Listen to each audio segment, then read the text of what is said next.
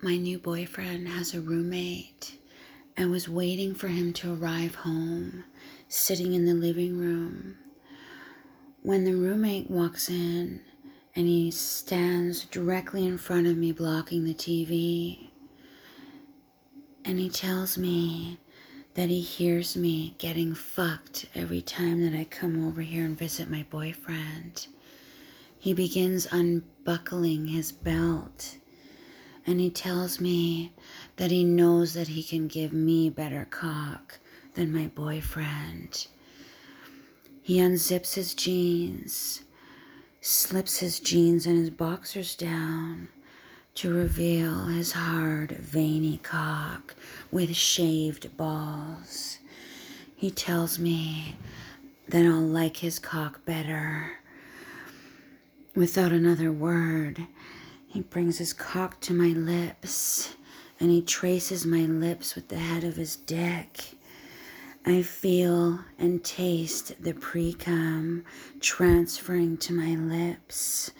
The taste of it gets my pussy tingling, and I suck his big mushroom head.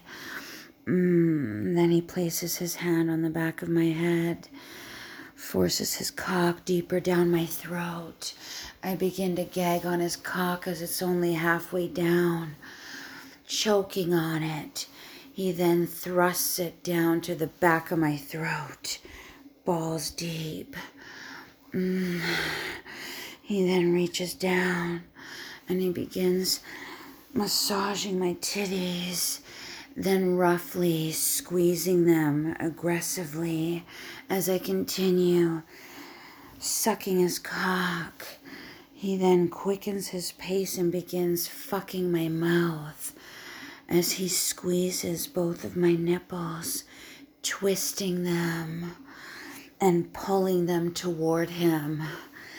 The feeling of sharp pain coming from my nipples as his cock is being shoved down my throat causes me to soak right through my thong.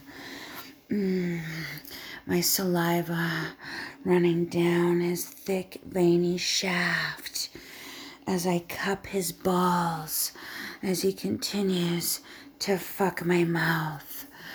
Then, holding his cock right down my throat, I could barely breathe.